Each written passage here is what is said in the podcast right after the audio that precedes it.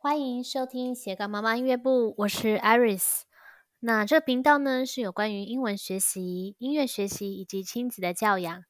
呃，明天就是情人节喽。那嗯、你会跟孩子分享心情吗？我们家有三位小情人啊，其实是我上辈子的情人，三男。那今天想要跟大家聊聊，嗯、家庭呢如何维持和谐的关系。嗯、呃，最近呢就是。寒假终于结束了，大家有没有觉得松了一口气的感觉？就妈妈可能每天都要跟着孩子，嗯，带孩子去上课啊，然后跑步啊，或是运动啊等等的，然后整个时间几乎都是被孩子给占据了。然后，嗯，今天就开始上学嘛。那，嗯，寒假的时候其实寒假也不长，大概就是一个月。那我们我们有做哪些事呢？其实大哥的话就是，呃，有复习国字。那我最近有发现了一个方法，因为他国字呢，就是老师会记不起来，所以呢，我后来就是请教了小郑妈，那他有跟我说一个方法，那我也可以提供给大家参考，就是，嗯、他国字记不起来的时候，其实要自己做考卷。那什么叫自己做考卷呢？就是我在寒假的时候呢，我就开始从第一课，然后嗯、呃、挑他的这个老师的圈词出来。那第一天考可能二十个圈词，然后是课本里面所出现的，当然就是最重要的生字，然后老师圈的圈词，以及呃还有搭配那个自修上面呢，有一些是成语。那成语的话，就是要请他写出来那些字，就是成语其实字你也不知道，有时候不太知道说他这个字是成语，这个字是用在这边的，所以就搭配每一课都有他的成语，大概两个。然后呢，每天考，像每天都写一面，然后大概就是二十个字。然后我发现呢，就是他同一个字，就是比如说奉献的献，他大概就会错个，你考。你要考到第五遍，他可能才会写对。就是他有一些字就是比较难记起来。那他写奉献的献，他可能会写成现在的现。然后哥哥目前是这样子，但是像二哥的话，他字可能就记得很快，他可能写过一两遍，他就大概就记得。而且他还会记得一些你平常不知道的字，比如说我我问二哥说，你写一遍，然后因为我主要是要考他那个遍的那个字几遍。的那个字，然后他就跟我说一遍的“一”还有另外一个字，然后他就写出来那个一个口在一个下巴的“巴”那个“一”，然后我就问他说：“你怎么知道这个字呢？”他就说：“因为那个是一个部首，因为他说他常常看到那个字，所以他就写出来给我看。所以他他就跟哥哥就有这这两方面不同的，但是呢，我也不会去跟哥哥说为什么弟弟写一两遍就会，你你写到第五遍你还记不起来。”就是这这种就是不能讲的部分，因为这就是一种比较。那只是我自己心里有一个底，就是说我我我只能接受哥哥跟弟弟的不同，因为他们的基因是我给他的，所以 就是国字部分，因为我自己本身国语也不是到那么好，所以他可能就是 可能遗传到我这部分，好吧？那就是跟大家。分享一下，就是呃，复习国字的话，我们目前是这样，就是第一课，呃，第一课的，比如说我写了十五个圈词，两个成语，那如果他有写错的，我就请他订正三遍或两遍，然后第二天再考错的部分。如果他第一天错了八个或是九个，然后第二天他可能会错六个。然后第三天他可能做三个，就是类类似这样，然后就一直考考到他会为止，然后再进行下一课，就是我会两课一起考，后来就变两课两个考，然后刚好总共有十二课，那我就是这个寒假就是刚刚好，我们就是轮过好几遍，考了好几遍，就每天考一面，然后就刚好十二课都写过一遍，所以他就是我比较有印象。所以希望可以帮助他这个复习国字的部分可以进步一点，因为通常都是错在国字啊，改错字改不出来。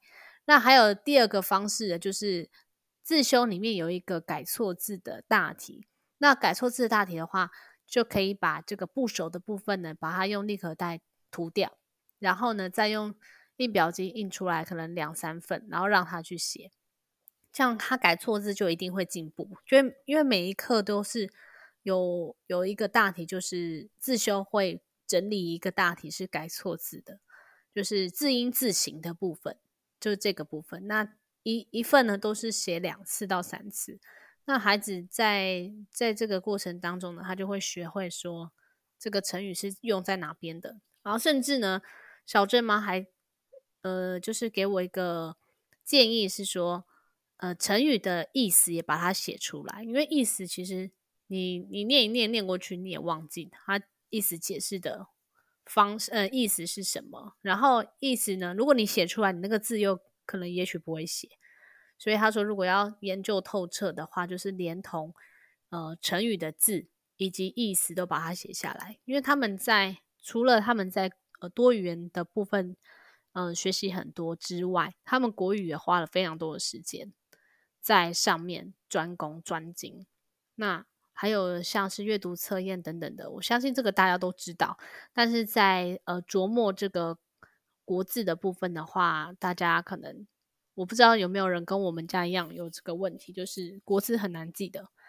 那他可能就是要真的透过很多次的练习，还有要自己写日记啊等等的，让他能够。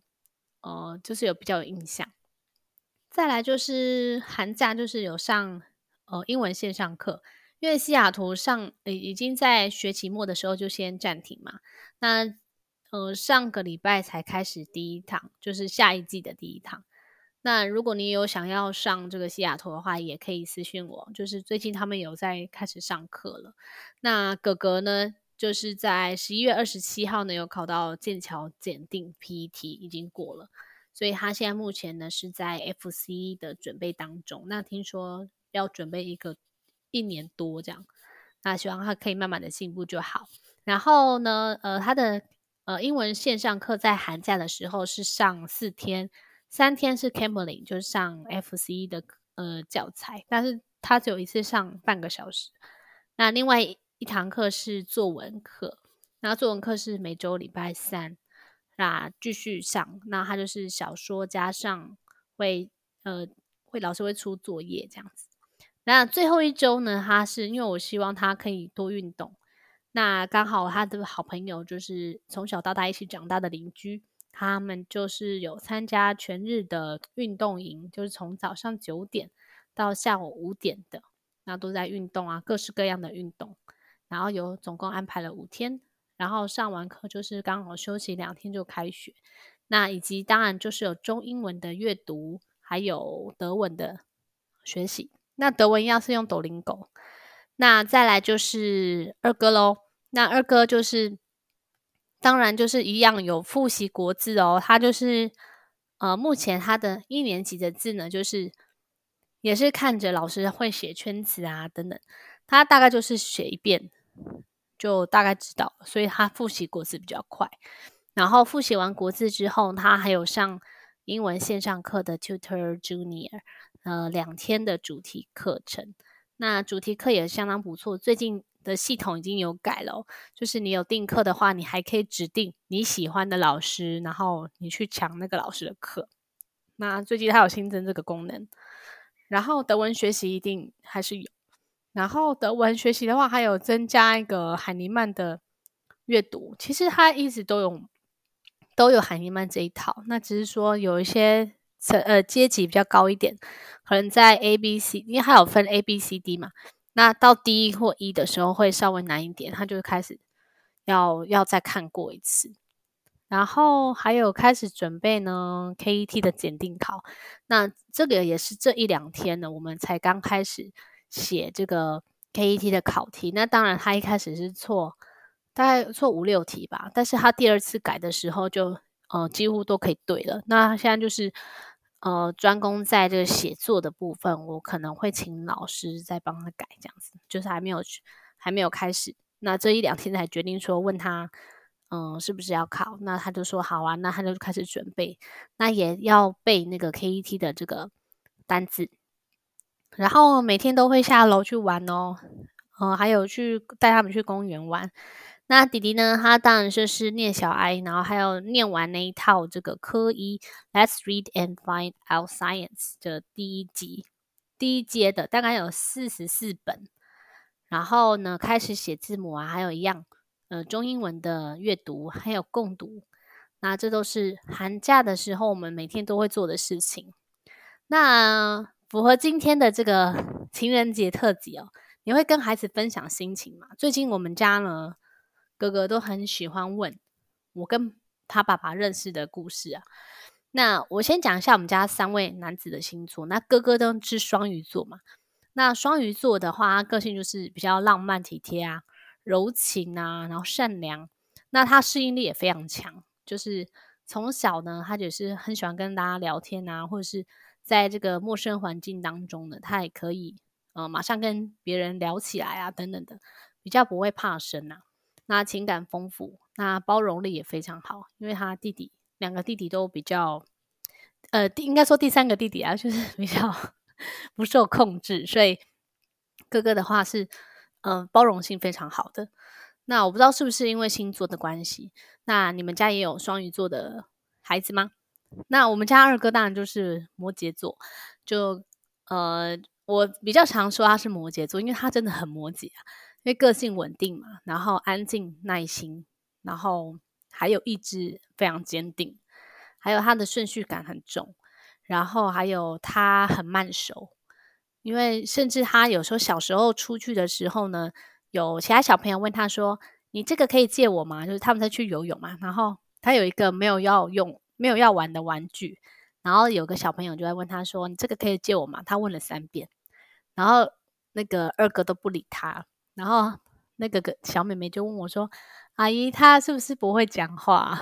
我觉得很好笑，就是她一个非常慢熟的人。那他熟的话呢，他就是嗯，会慢慢观察这个人是不是可以让他。呃，放心啊，可以让他跟他说心事的人，要隔非常非常久的时间才有可能突破这一点。然后呢，他可能组织能力也比较好，那他也是个性非常内向。那弟弟就更不用说，就母羊座，五羊座的大家应该都知道，他火气，呃，就是脾气非常火爆嘛，就是生气马上就压起来。然后，但是他也相当有憧憬啊，那非常热情，然后很爱冒险。那个性的调就是活泼外向啊，然后很喜欢漂亮的女生啊。我想大家可能男生都喜欢漂亮的女生吧。那然后他也做事非常干脆。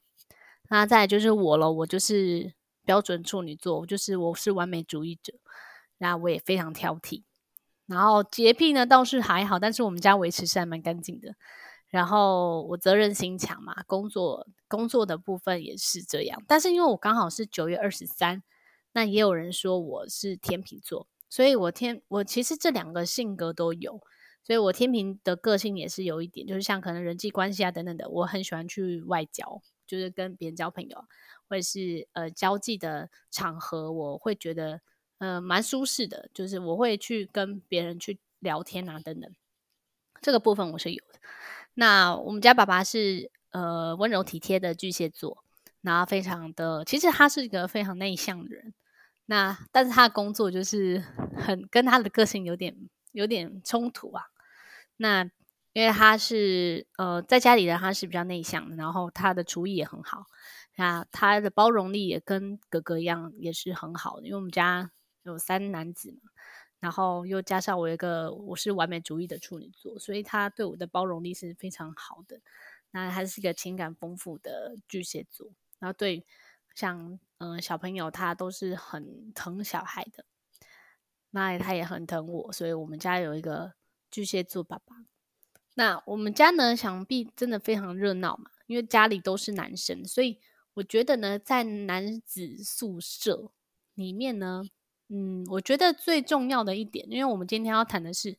呃，在家庭中呢，我们要维持和谐关系嘛。那如果在家里都是男生的话，我觉得妈妈自己本身呢，就是要心脏很强大，不然你通常呢都是大概没几分钟，大概就会被小孩气得半死。因为男生就是比较吵啊，然后然后他们活动力很很大很发达，然后讲话又有时候越越来越大声啊，或是你想安静个三分钟可能都没办法。那后来呢，我就整理了几个，那可以让呃我们这一个家庭维持着和谐关系的呃几个重点呢。嗯、我有我有整了整理了五个大重点，那希望呢可以分享给大家。有五个重点，如果你做到的话，也许可以呃家里的呃这个关系可以更和谐一点。关系和谐，那妈妈心情好的话呢，大家我相信呢，这个整个家庭也会呃非常的和谐。那第一点呢，就是多称赞，少批评呢。那我觉得我我相信大家都知道，少批评，多称赞，但是其实会有时候会做不到。那我觉得男生呢，大多是非常叛逆的，你就是只要说不要去做那个，不要摸，不要什么，他们就偏要去摸，偏要去碰一下。然后就要知道说妈妈的底线在哪里，所以你越说不能做的，他就越要做。哦，那以前我常心急嘛，就是呃想要他做很多的事情，这样想要孩子做很多的事情。像哥哥回来的时候，我就说啊，哥哥你什么都没写，那个什么都没写，然后他就越来越觉得你很烦，然后不想跟你讲话，或者说他回家的时候你就开始讲这些话，所以他们就变不喜欢回家。所以我开始就会调整自己喽。嗯、就是回来的时候，大家就是呃聊聊开心的事情，然后欢迎他回家。回家是一件非常开心的事情。那如果你想要他做其他事情的时候，我们再慢慢的、慢慢的在呃回来之后再慢慢说。然后呃多称赞，其实我觉得对待先生也是这样子啊，因为一开始没有没有男生会带小孩嘛，所以我如果妈妈想要先生帮忙带小孩。我觉得，如果爸爸愿意帮，先从大概一两个小时开始带，那不管先生做的如何如何，呃，我觉得老婆另外一半就是多称赞他，然后就说他带的很棒啊，然后小孩都很喜欢跟爸爸在一起啊。我觉得就是从一一次一次的这个经验当中呢，透过你的称赞，他就会 越带越好。那当然不可能很多事情都。不不可能照着你的意思去做，或是照着你的方方式去做，因为因为我自己是一个完美主义者，所以我一开始呢，我就是一定要我先生按照我的方式去做。可是后来就会发现他越来越不想做，因为他觉得他达不到你的目标，然后反正他带小孩或什么的，你都会有，你都会去批评，你都会去做哪里哪里做不好，所以当然他时间久他就不想带了，你就会觉得好像。呃，带孩子都是你自己担起来，那其实就是，其实就是妈妈自己的标准太高。那后来我就是调整自己，不要把这个标准弄得太高，因为没有办法，没有人可以达到你的标准。而且爸爸有爸爸带孩子的方式，所以我觉得孩子也会适应爸爸妈妈不同的呃带带他们的方式。那他们已经找到一个平衡点了。所以我觉得放手给先生去呃带孩子，那他们有他们的方式，我觉得也是非常好的。那像我多称赞这个弟弟，哦，弟弟会帮忙洗碗的时候，他其实其实洗乱七八糟的，就是有泡泡啊什么的，然后我还是会大大声的称赞他。像他的爸爸也是会呃称赞他会收鞋子啊等等，所以他只要他爸爸带他回来的时候，他第一件事情就就会去收鞋子。因为他想要得到爸爸的称赞，所以他想要爸爸就会说：“哦，他怎么鞋子第一个就是去收鞋子，真是很棒啊，好乖什么的。”那我觉得老三呢，他就会因为想要获得爸爸的称赞，然后而就是一直去做这件事情，所以你就会称赞的时候就会强化这一个人的优点。那少批评，就是如果孩子在在学校呢跟你分享什么事情，那其实你就会可以。可以，其实可以仿着他的话讲哦。今天在学校发生一件事情，然后有遇到一个人，然后就我就会说哦，遇到一个人呐，遇到谁呢？什么？那就是顺着他的话讲，然后也可以重复他的话，那少去批评说他其实其实他只是想跟你分享，但不想要你发表任何呃你呃任何你的意见这样子。其实他只是想要有人听他说话。所以第一个呢，就是呃多称赞。少批评，那多称赞孩子好的部分。那每一天你都会在孩子身上找到一个他好的部分，因为有时候哥哥会就讲弟弟说啊，他都他都没怎样啊，他都一直干嘛干嘛，他都打我干嘛的。那弟弟在听久了时候，他就会也会受伤。其实弟弟他虽然他知道他自己很捣蛋，那他如果听到哥哥常常在说他这件事情，他就故意要一直一直做这件事情。所以我就跟哥哥说，你要逆向思考，就是你要。多称赞弟弟好的部分，然后他们才会去思考说弟弟有哪些好的部分是值得他去表扬的。那我 就是在三个兄弟在的时候呢，我也会问大家：哥哥有什么地方让你觉得很好啊？那二哥有什么地方？呃，上有什么地方让你们觉得他很好啊？什么？然后他们就会记记得自己的优点，然后再去因为称赞而去强化他。所以第二个，第二个呢是。嗯，我们会在孩子面前呢，就是称赞、感谢爸爸，呃，感谢爸爸赚钱养家，感谢爸爸，嗯、买那么好吃的东西给我们吃啊，然后带我们出去玩啊，感谢爸爸开车带我们出去玩等等的。因为孩子呢，都会透过妈妈的言语去看爸爸，或者是认知，嗯，某些事情，或是认知各种事情。因为妈妈的角色非常重要，因为。你是跟孩子相处最长的时间，那假如，呃，如果你就在，呃，孩子面前是数落爸爸或什么，那他们会这么觉得，他们会轻看爸爸，他们会觉得爸爸也是没有那么好啊，或者是爸爸都是因为妈妈妈妈妈讲的这样子。其实，其实我觉得不要在呃孩子面前数落爸爸，应该要在孩子面前呢称赞爸爸，因为我因为我都会在孩子面前称赞爸爸，谢谢爸爸的。对我们家庭的付出等等，那你越这么说的话，爸爸也会在呃孩子的心中会建立很好的形象。那爸爸也会因为这些称赞，还有呃爸爸回到家的时候呢，那个孩子都会很开心的说爸爸回家了什么的。那爸爸会越来越喜欢回家，然后也会越越来越会为家庭的付出更多。因为这这个其实称赞也不用。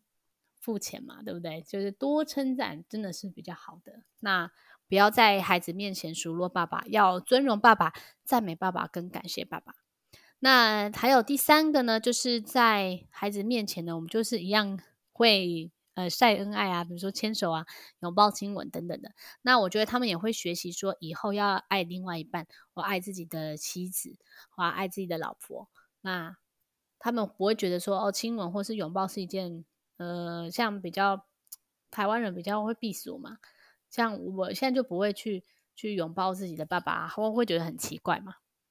那我觉得在在我孩子面前的时候，我们是不会吝啬这一这一个部分。然后呢，第四点呢，就是呃，孩子回家分享的时候呢，我、刚刚前面有说妈妈或爸爸他们，呃，我们两个都是会多听他们讲。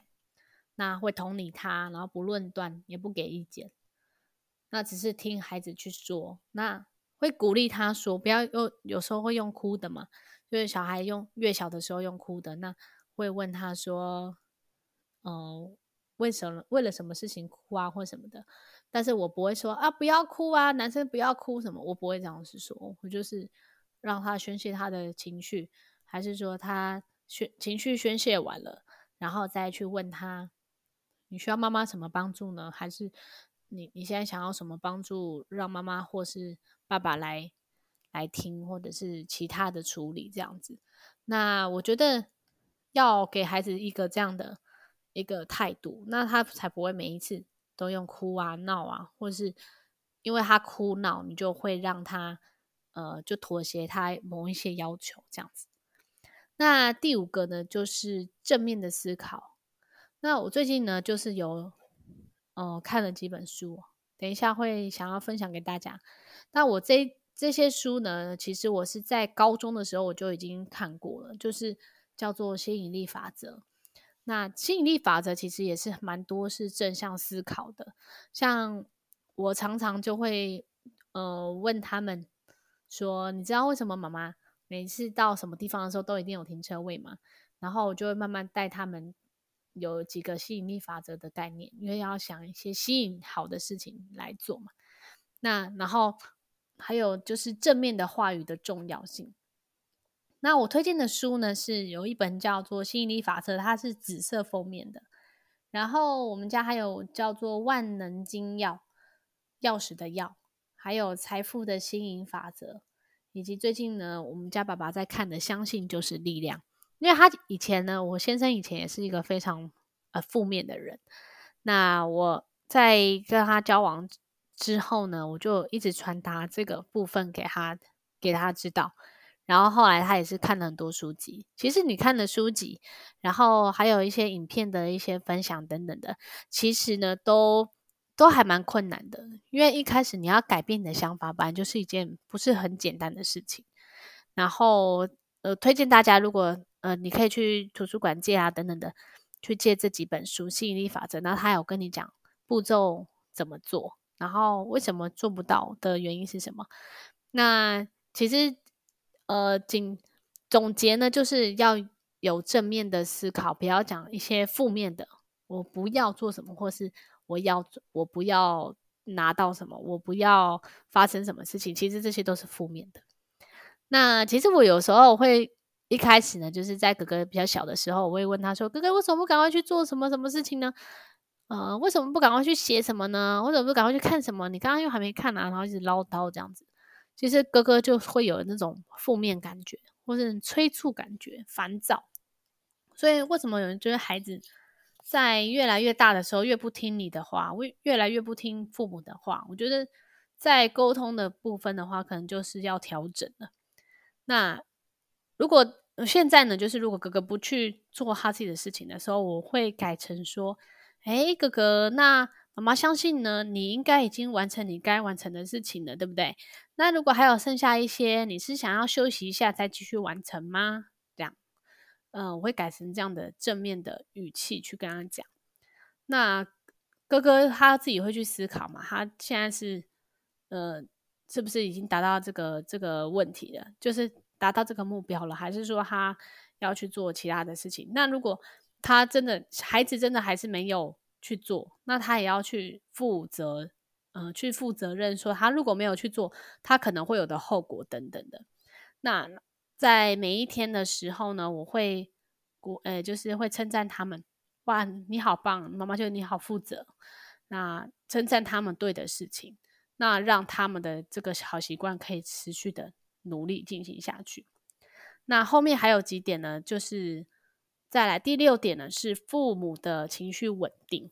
那我觉得孩子在生活在父母情绪不稳定的状况之之下呢，他自然而然情绪就会受到父母的影响嘛。不管是像嗯一些像不安全感啦，或是自我否定的感觉，这种都是可能父母亲呢稳呃情绪不稳定造成的。因为如果你是呃每次遇到什么事情都是用骂的啊，去用。贬损孩子的方式去讲的时候呢，他当然就是其实为打击孩子信心的时候，那其实父母就是在情绪不稳定的状态。呃，大多数呢，我们就是会在讲感受的事情，就是说他如果是没有做完什么事情，我会感我会表达跟他表达，妈妈现在觉得因为你什么事情没有完成，然后妈妈觉得呃就是在感受上的事情表达更多一点。然后不要就是用，因为你怎样，你没有做到，所以我觉得怎么样，就是那就是变成我在指责他，那就是变成否定的感觉。所以我觉得这个部分的话，大家可以试着去做做看。然后第七点呢，就是每一天呢都要跟孩子聊天。那像是可能孩子也会有一些情绪嘛，那情绪的话，生气的情绪啊，那我觉得父母可以正面表达。那我每天呢都会跟睡前的时候跟他们聊聊天，那他们可以聊一聊，大概聊个十分钟，然后就去睡觉这样子。那我觉得透过聊天的时候，可以知道很多孩子目前的想法，还有他在学校有没有遇到什么奇奇怪怪的事情啊，还是他有交到什么朋友啦，还是说他白天有什么事情不开心的事情，然后我没有解决到的。或是有一些感受呢，没有顾及到的，那这些都解决了之后呢，我们然后另外就是在他的每一件每一天做的好事上面呢，去称赞他，然后去赞美孩子。那我觉得跟先生也是这样，就是每天要聊天，然后要呃感谢他每天为我们家庭做的事情。那我我相信呢，你们家就会越来越好。然后，嗯，这这几点就是我希望带给大家，呃，就是家庭维持和谐关系的一些呃分享。你们家也有爱的语言吗？如果也有的话，我欢迎你们可以分享给我们。那如果有其他想要呃提问的，也欢迎到我们的粉丝团“三宝妈爱丽丝的生活记录”。那今天因为时间的关系呢，节目就差不多分享到这里喽。那希望呢，你们大家可以喜欢今天的节目。那呃，如果还有其他想要问的问题，那欢迎在留言区留言，或是到我的粉专“三宝妈爱丽丝的生活记录”。你刚才收听的是斜杠妈妈音乐部，我们下周再见喽，拜拜。